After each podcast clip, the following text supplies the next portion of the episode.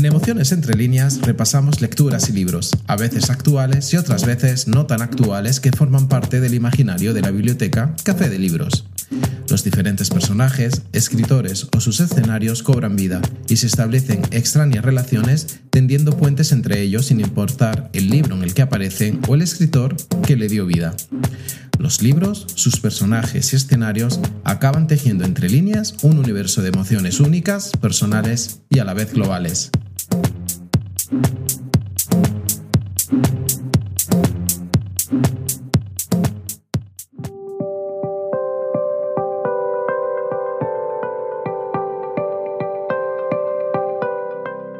Hoy, en Emociones entre líneas, Bajos Mundos.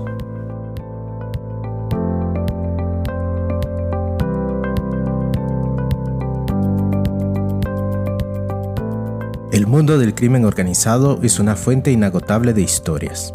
Las tramas de crímenes, extorsión y tráfico de sustancias prohibidas han inspirado un caudal de narrativas y lecturas. Mafia es el término que se refiere a una clase de crimen organizado de grupos muy variados con características parecidas, sin importar su origen o lugar de acción. La mafia nació en Italia donde se autodenominó Cosa Nostra. Y es que, de ese mundo instalado más allá de la frontera de la ley, la mafia italiana tiene un lugar destacado en nuestro imaginario de bajos mundos. El fenómeno de la magia no es una realidad actual, pues hunde sus raíces en el pasado remoto, expandiéndose con el paso de los años. Paul Bain, especialista en antigua Roma, define la estructura imperial como una gran mafia, ya que el sistema del clientelismo favorecía este tipo de prácticas. En Estados Unidos, la mafia italo-estadounidense se remonta al siglo XIX, integrada por grupos o familias criminales de origen italiano establecidas en Nueva York y Chicago. En Japón se hace latente en el siglo XX, con la caída del imperio japonés y los samuráis al final de la Segunda Guerra Mundial, se vio favorecido el resurgimiento de la Yakuza, la mafia japonesa surgida en el período Edo, esto es, entre los siglos XVII y XIX la mafia rusa, o conocida también como Brata o Mafia Roja, es integrada por una gama de organizaciones criminales de los actuales estados postsoviéticos y países de la Comunidad de Estados Independientes.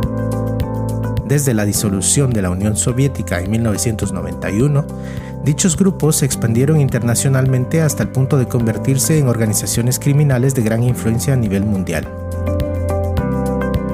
y el aporte latinoamericano a este panorama criminal es a través de los cárteles integrados por grupos de crimen organizado originarios de países hispanoamericanos, específicamente de México y Colombia en la década de los 80.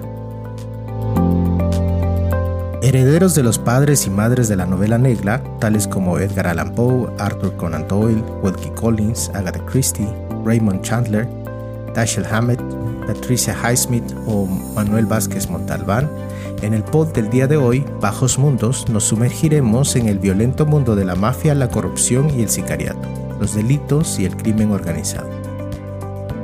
Iniciamos este sórdido paseo por algunos escenarios narrativos del mundo que son los protagonistas o desempeñan un papel preponderante en las historias narradas, y como siempre desde las lecturas que forman parte del imaginario de la biblioteca, Café de Libros.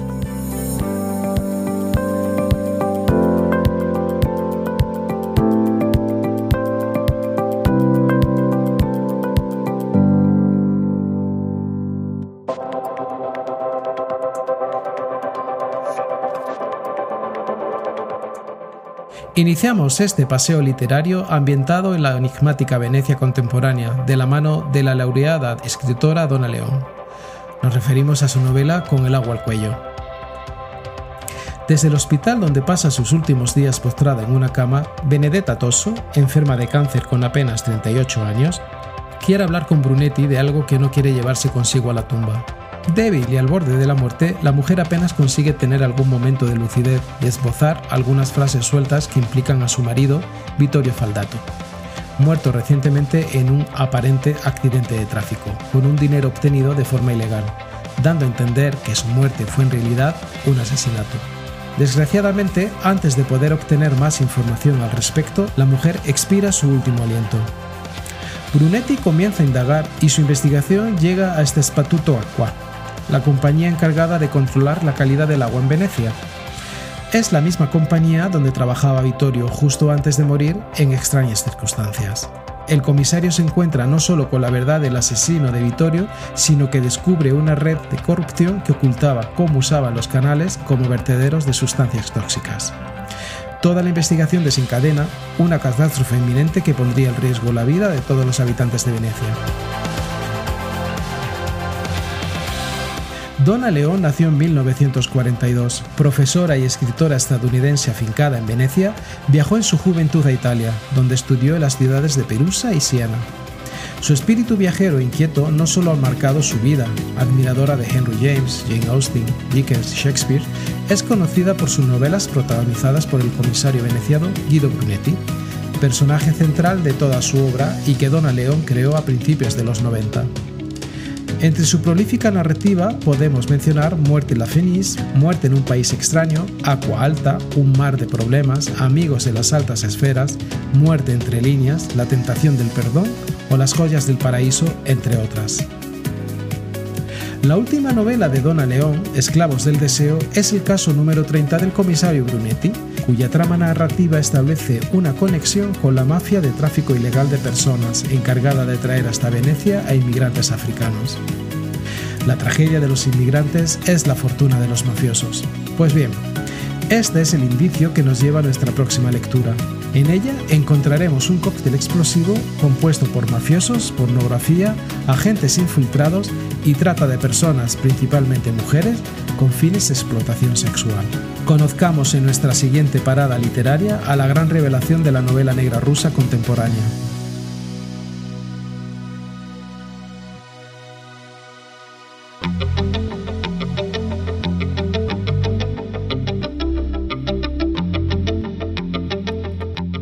Nos referimos a la novela Los crímenes del balneario de la escritora rusa Alexandra Marinina.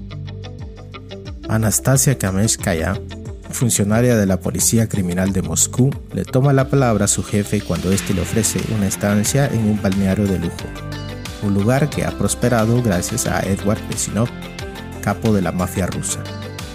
Cuando un cliente del balneario aparece asesinado, el propio Desinov es el primer interesado en que se resuelva el crimen. Nastia Kamenskaya se verá atrapada entre la presión de Desinov y el recelo de los policías de ciudad, a quienes no hace gracia que una moscovita se entrometa en su territorio. La comandante Anastasia Kamenskaya, también llamada Nastia, no es muy agraciada físicamente. No usa maquillaje y tiene un porte desarrapado. Pero se hace querer y tiene una inteligencia agudísima. En sus ratos libres, para poder aumentar su mermado poder adquisitivo, hace traducciones del inglés o del francés. Además de estos dos idiomas, domina el italiano, español y portugués.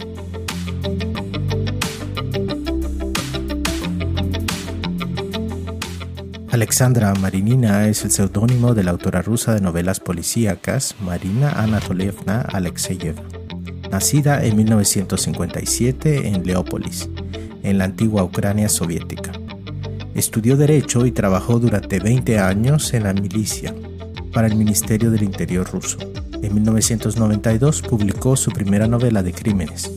La heroína de sus novelas es la criminalista de la milicia Anastasia Kamenskaya.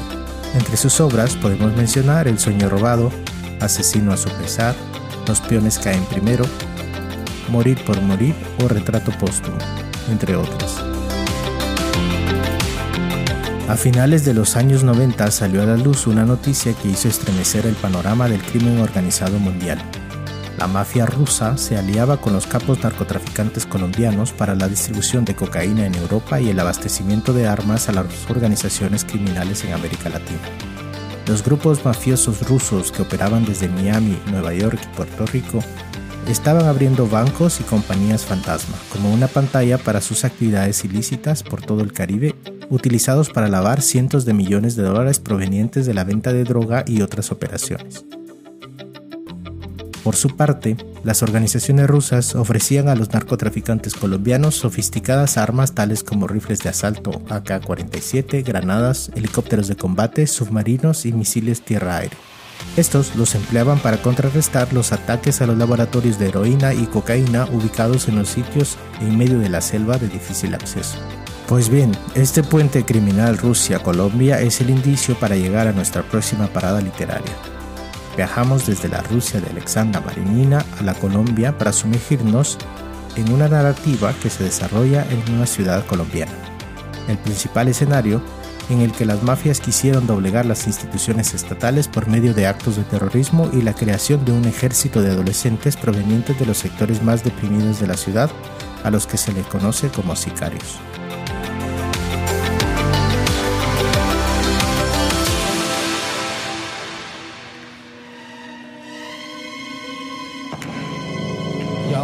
Loco. Que vuelven por ustedes. Esta vez con balas rezadas que no fallen. ¿Y cómo supiste qué tipo de balas eran? Me las llevé. Es una vereta, ¿no? Vos sos loco si no tenés permiso. Bueno, ¿y no se puede arreglar ese asunto con plata? Sí, pagando para que me los maten. No, no, no. ¿Y qué? Si no estamos en Suiza, señora. Estamos en Medellín, Colombia. Yo ya no puedo vivir más. Alexis, niño, tú eres lo más hermoso que me ha dado la vida. Por la gracia de San Judas Tadeo, que estas balas de esta suerte consagrada den en el blanco sin fallar y que el difunto no sufra. Amén.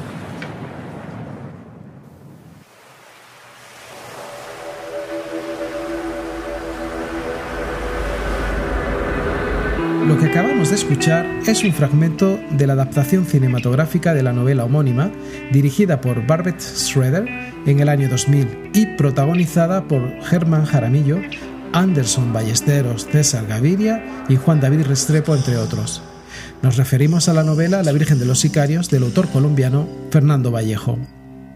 Publicada en 1994, a un año de la muerte de Pablo Escobar, esta novela es la historia de amor de Fernando, un hombre de 50 años que vuelve del exilio a Medellín, y Alexis, un joven de clase baja, devoto de la Virgen María Auxiliadora que por diversas circunstancias se convierte en sicario. Ante el asesinato de Alexis, relacionado directamente a su actividad, Fernando hará todo lo posible para descubrir quién cometió el crimen. En esa búsqueda conocerá a Wilmar, otro joven sicario con quien tendrá un nuevo romance y a su vez se verá inmerso en el mundo de las drogas, de los cárteles y los asesinatos. La obra se desarrolla en la ciudad de Medellín en la década de los 90, un tiempo especialmente difícil en Colombia por haber sido el apogeo de la guerra entre y contra las mafias que tuvieron como principal figura al jefe del cártel de Medellín, Pablo Escobar Gaviria. Los personajes de Vallejo retratan los nuevos grupos sociales emanados de la problemática de la droga y sus grupos de poder. Los sicarios son un grupo de asesinos que derivan de esta tensión, la mayoría muchachos que no saben hacer otra cosa que matar por dinero, ofrecido por la organización mafiosa para exterminar a aquellas autoridades que ponían en peligro su estatus y negocios sucios. La mafia, amiga de la religiosidad popular católica que tenía respeto por devociones como María Auxiliadora, se ganó la simpatía de las clases menos favorecidas de la ciudad por medio de obras sociales como la construcción de viviendas para familias sin techo, campos deportivos, obras de infraestructura que contribuyeron a alejar más la presencia del Estado en los barrios pobres y aumentar su poderío militar y administrativo.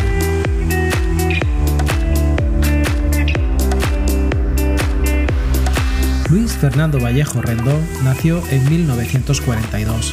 Es un escritor, biólogo, pensador y cineasta colombiano, nacionalizado mexicano.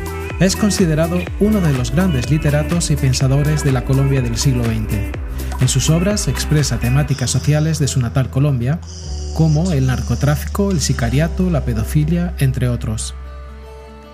En el resquebrajamiento de una sociedad que ha cortado con sus valores y su pasado, en que los sicarios son niños y en que la impunidad es la norma y la violencia el aire que se respira por las atestadas calles de Medellín, entre una multitud maldiciente de desempleados y mendigos, de ladrones y atracadores, vendedores ambulantes y fumadores de pasta de coca, van tratando el narrador loco o lúcido y su amante, un adolescente asesino, de ponerle remedio por las malas a lo que no lo tiene. Cuando ya no queda sino rezar y rociar con agua bendita las balas, la iglesia perdida de María Auxiliadora en el pueblo de Sabaneta se vuelve un santuario de peregrinación de los sicarios. Pues bien, este atisbo religioso como balsa de salvación ante un escenario de crisis social es el indicio para llegar a nuestra siguiente parada en este sórdido paseo literario. En ella encontraremos un peculiar protagonista, un sacerdote católico que a pesar de su religiosidad y de su creencia en Dios y los milagros, ve fácilmente la explicación natural y totalmente ordinaria para la resolución de los más atroces crímenes.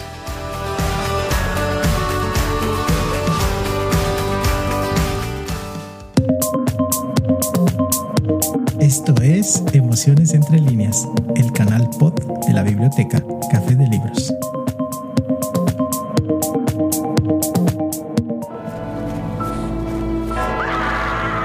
Si eres culpable, ya puedes ir rezando. Está muerto. ¿Quién fue el último que le vio con vida? Porque este cura parece un santo. No hay muchas cosas que no haya oído en este oficio. Pero no es nada inocente. Todo el mundo oculta algo. Necesito tu ayuda. Me va a contar la verdad, aquí y ahora.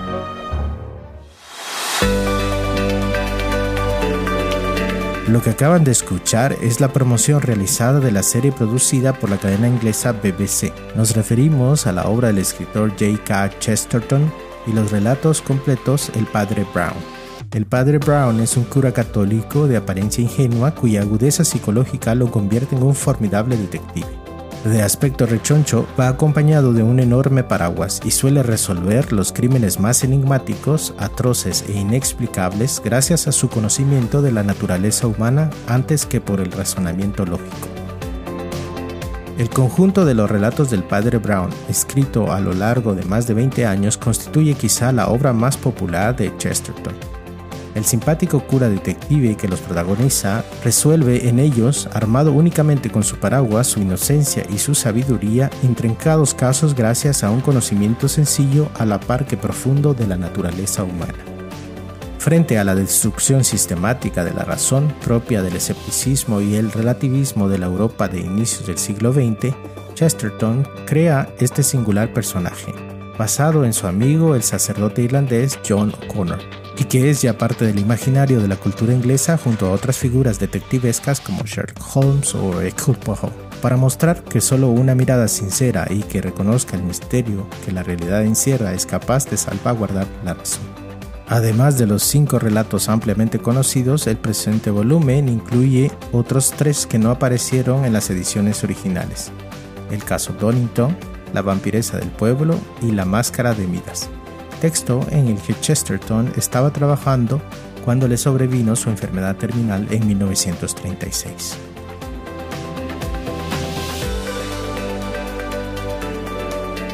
Gilbert Kate Chesterton nació en 1874 y falleció en 1936. Más conocido como J.K. Chesterton, fue un escritor y periodista británico católico de inicios del siglo XX cultivó, entre otros géneros, el ensayo, la narración, la biografía, la lírica, el periodismo y el libro de viajes. El padre Brown es un personaje de ficción protagonista de unas 50 historias cortas recopiladas posteriormente en cinco libros. Para crear este personaje, Chesterton se inspiró en el padre John O'Connor, cura párroco de Bradford, Yorkshire, quien estuvo relacionado con la conversión al catolicismo de Chesterton en 1922. De esa vinculación dejó constancia el propio O'Connor en su libro de 1937, Father Brown on Chesterton. Entre las mafias más peligrosas del mundo, una de ellas es de origen británico. Ella lleva a cabo delitos como el tráfico de drogas y otros crímenes de arma de fuego. Está aún no considerada tan extrema como otros grupos de crimen organizado como la mafia albanesa, serbia o las tríadas chinas, sin embargo, con los Yardis, la magia británica, llegamos al final del trayecto en este recorrido libresco. Yardis Jamaica y Gran Bretaña fueron los jamaicanos que emigraron a Gran Bretaña en 1950 y estuvieron involucrados en la violencia de pandillas. Y nuestra última parada literaria nos relata la época prototípica de la novela negra, que se encuentra en todo el imaginario colectivo con los libros de novela negra Es una novela en blanco y negro que nos traslada a Europa, el más puro estilo de la novela negra clásica de los años 50.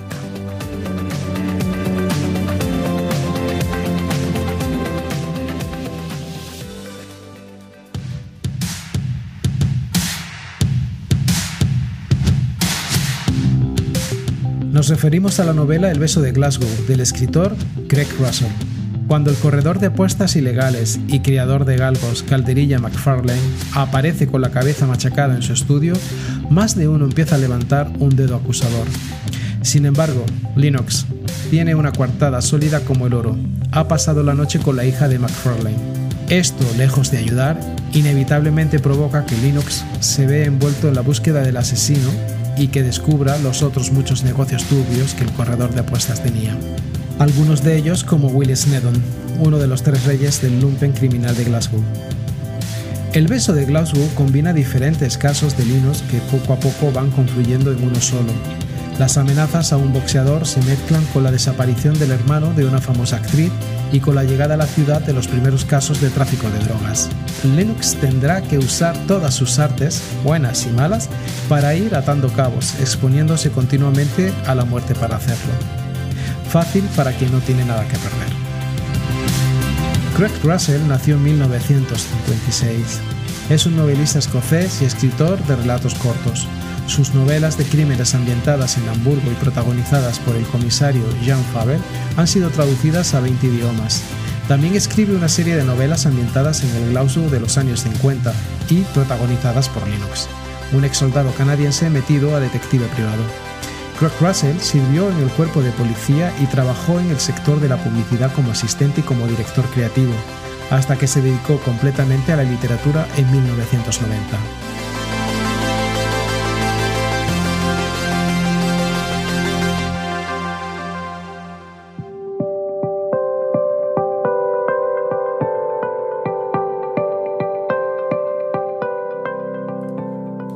Queremos terminar este pod invitándoles a descubrir otras lecturas y narrativas al margen de la ley. El Padrino de Mario Puzo, un inmigrante siciliano en Nueva York que no solo se levanta un imperio político y económico a la sombra, sino toda una sociedad paralela. El Don, su hijo Michael y toda la familia crecen a cada salto de página con una intensidad cautivadora y una cualidad tridimensional. Honrarás a tu padre, de Gaita Sele, es la crónica de los Bonanno, una de las cinco familias de la mafia neoyorquina. El autor no solo se centra en sus crímenes, sino ahonda en la psicología de cada personaje, en las relaciones entre los miembros de la familia y en cómo encajan las situaciones que viven. La banda de los niños de Roberto Saviano. Viajamos a Nápoles, el epicentro de la camorra, que termina por engullir a un grupo de niños, Liderados por el Marajá, la banda de adolescentes siembra el pánico al lombo de sus motos y quiere hacerse con parte del narcotráfico y la extorsión. El poder del perro, de Don Winslow. El gobierno de Estados Unidos está en plena lucha contra el narcotráfico en México y Art Keller, agente de la DEA de origen hispano, acaba en tiempo récord con el patrón local. Un error fatal. El nuevo heredero del imperio del narcotráfico quiere venganza. Malavita de Tonino Benakista, el autor ficciona sobre otra de las caras reales y no menos importantes del crimen organizado.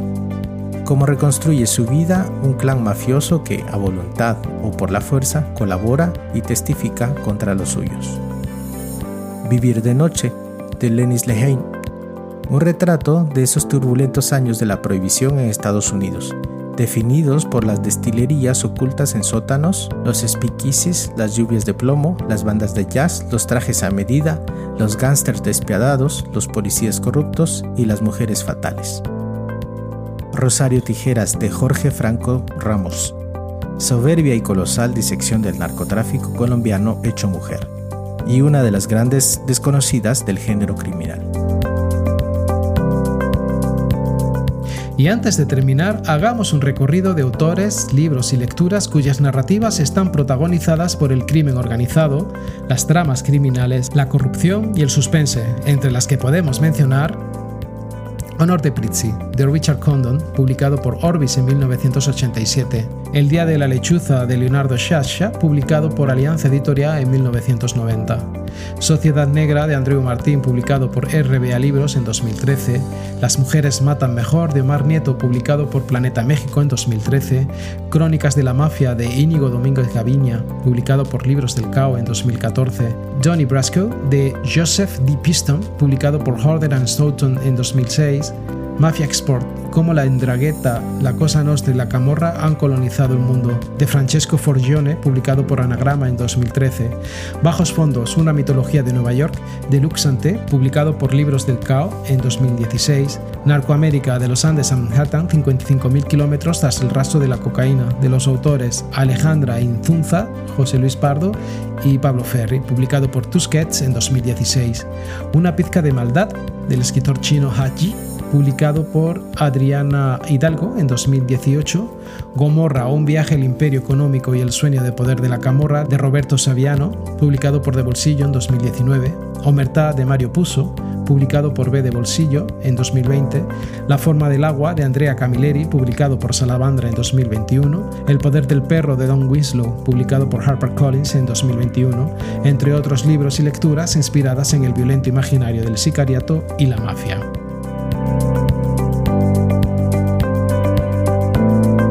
Ahora sí finalizamos este frenético repaso de libros y lecturas de mirada mafiosa y cuya opresiva realidad supera la más oscura trama de novela criminal. Por cierto, muchas gracias a aquellas personas que nos escuchan en Ciudad de Guatemala, Jutiapa, Progreso, Quetzaltenango, Chiquimula, Huehuetenango y Totonicapán en Guatemala, Estados Unidos, en Virginia, Washington, Massachusetts, Texas, Ohio, New Jersey, Kentucky, California, Tennessee, Pensilvania, Indiana, Mississippi, New York y Florida desde Andalucía y Madrid, Aragón y Cataluña en España, Hesse en Alemania, Emilia-Romagna en Italia, Puebla en México, Sao Paulo, Brasil, Guyas, Ecuador y Ontario, Canadá. Nos volvemos a encontrar en dos semanas aquí en Emociones entre líneas, el canal pod de la biblioteca Café de Libros.